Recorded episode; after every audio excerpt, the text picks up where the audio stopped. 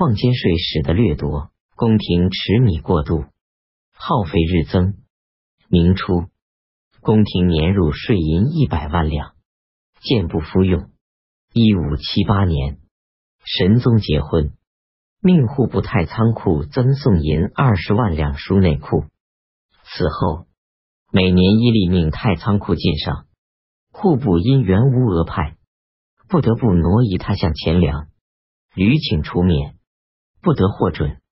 直到一六九年，英格臣力争。才被取消。此外，神宗还不时向户部索取国帑，以作宫廷用度，史称“传所躺金”。一五八四年，因内库缺乏，取太仓银十五万两。一五八七年，又取二十万两，边赏手工吏由内库支领。神宗改为万两以上的赏银。由太仆寺马价银内发给。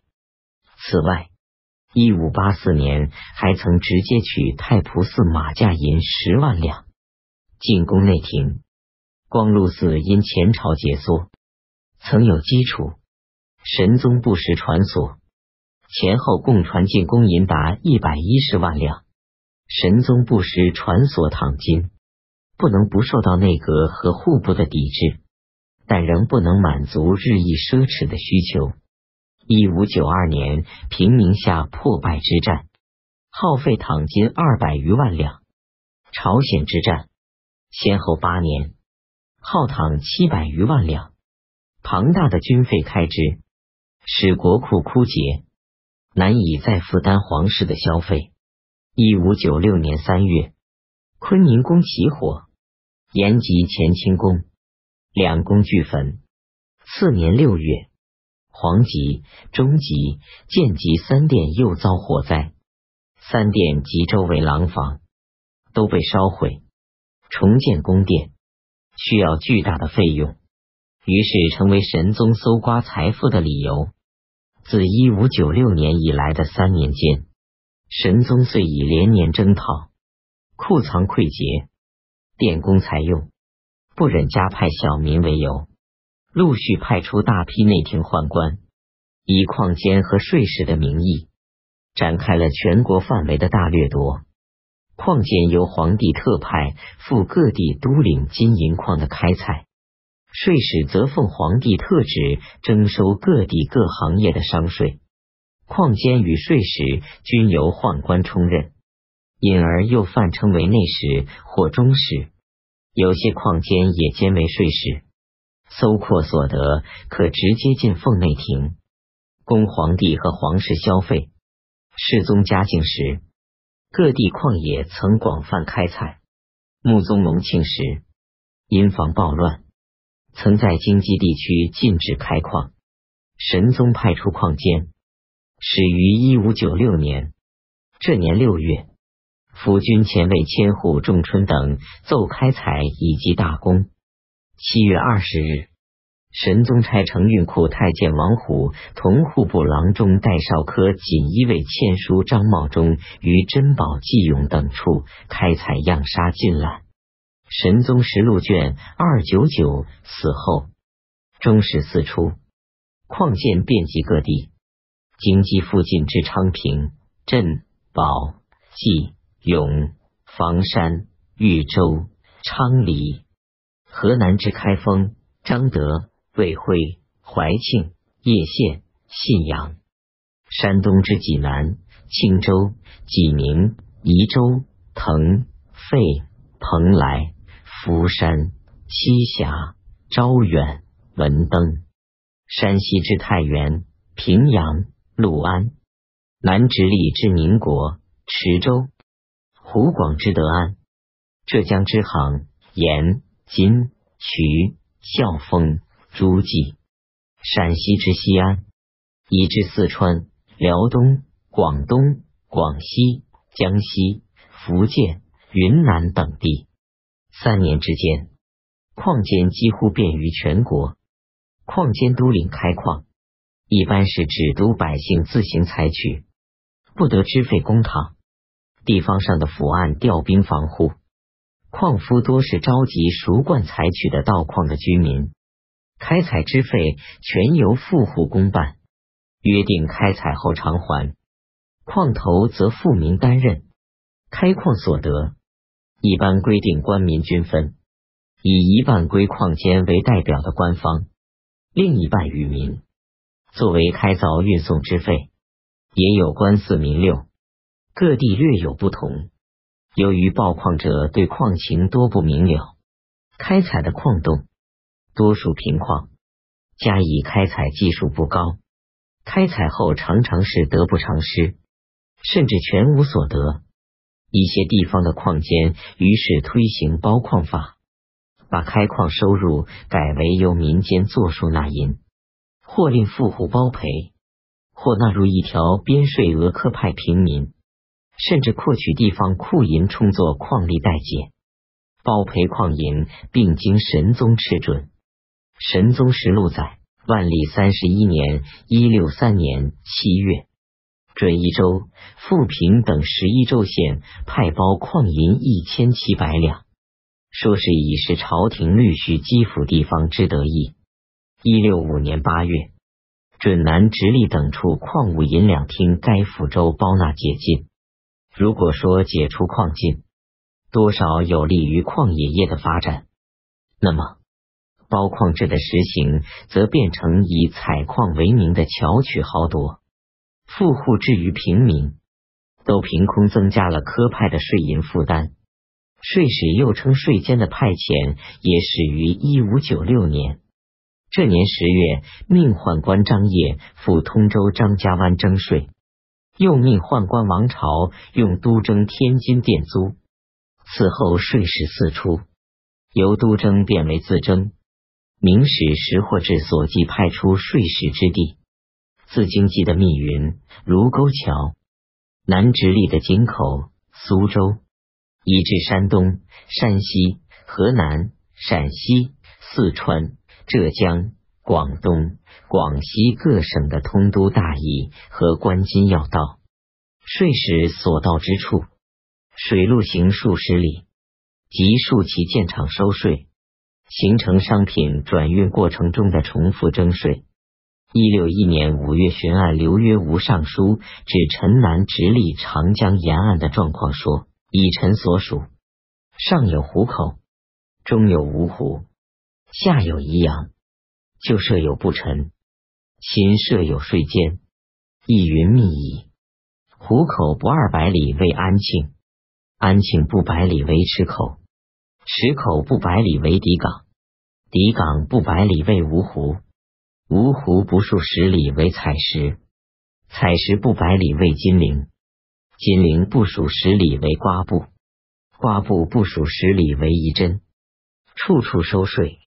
长江顺流扬帆，日可三。四百里，今三四百里间五六尾关拦江把节，是一日而经五六税地，为非重征叠税可乎？神宗实录卷三五九，税使不仅拦路把守，重征叠税，并且巧立土商名目，穷乡僻物、米盐积食，都要输税。顺天府所属各州县。增立过路、落地两种名目的税银，保底产银余，进贡朝廷。一六年起税，使宦官又征其余税。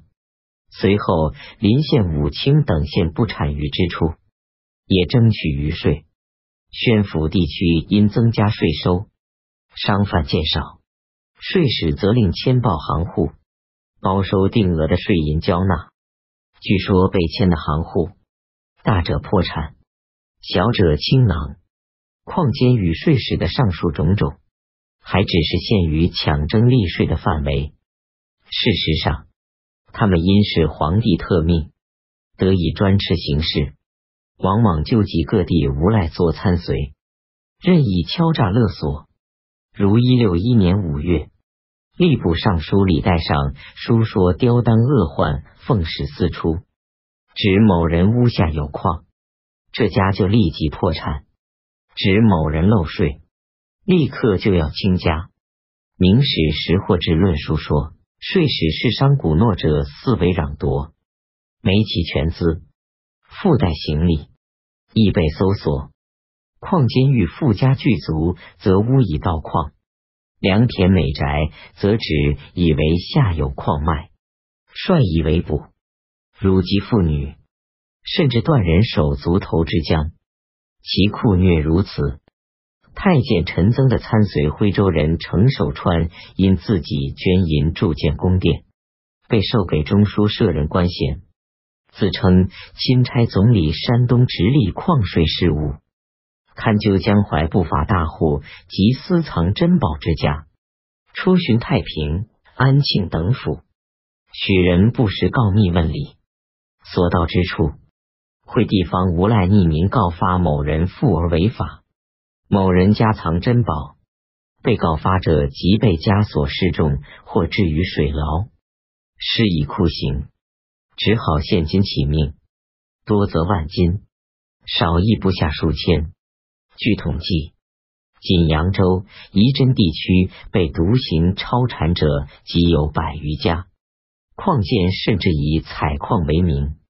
盗掘古墓，攫取财宝，矿监税使在各地搜括所得，逐年进奉给宫廷内库，供皇室消费。名人文秉著《定陵注略》，在内库进奉卷内，按年月记录了矿监税使进奉内廷的金银和珍宝状况。一五九七年，进银不足万两，矿监税使陆续派出后。一五九九年进银将近二十五万两，金七百七十五两。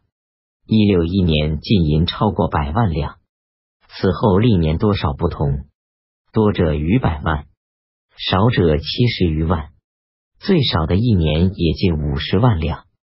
定陵注略所记自一五九七年至一六六年十年间进奉内廷的白银共计五百六十九万两。黄金一万二千四百余两，明神宗实录所记与定陵注略互有出入。历年实际进奉的金银要大于定陵注略的数字。皇室每年原有额定用银一百二十万两，矿金税使每年的进奉大约与此相当，或者还要超过。进奉以白银为主，这时白银已是通用的货币。皇室每年得银万余两，自可任情挥霍。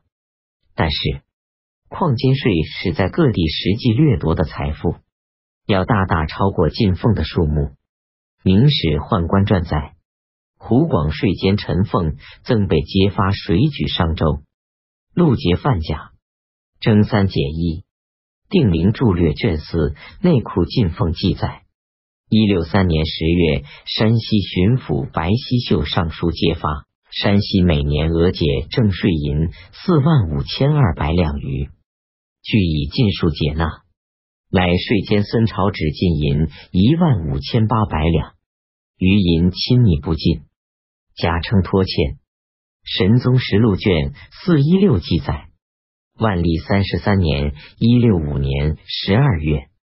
山东巡抚黄克纂上书揭发，税监马堂每年抽取各项税银不下二十五六万两，而一岁所进才七万八千两耳，约计七年之内所隐匿税银一百三十余万。以上三例显示，矿金税是极其爪牙贪污税金，约在三分之二左右，接近皇室仅占三分之一。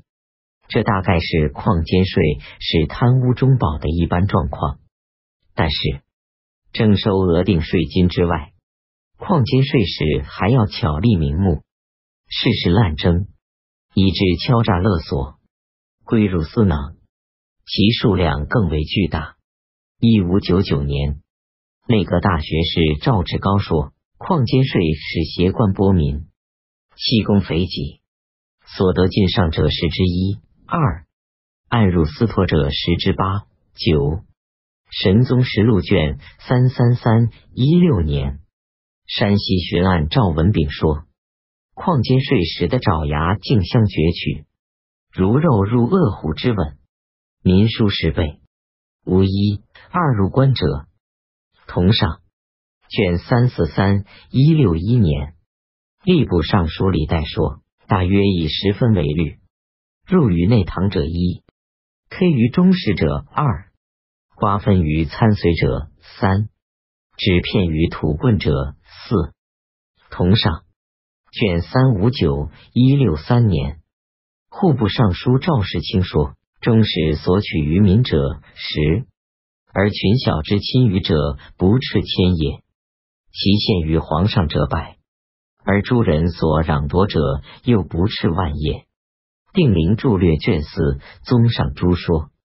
况今税使及其参随爪牙掠取各种利税的十分之九，而只将十分之一进奉内廷，这大概是当时的一般现象。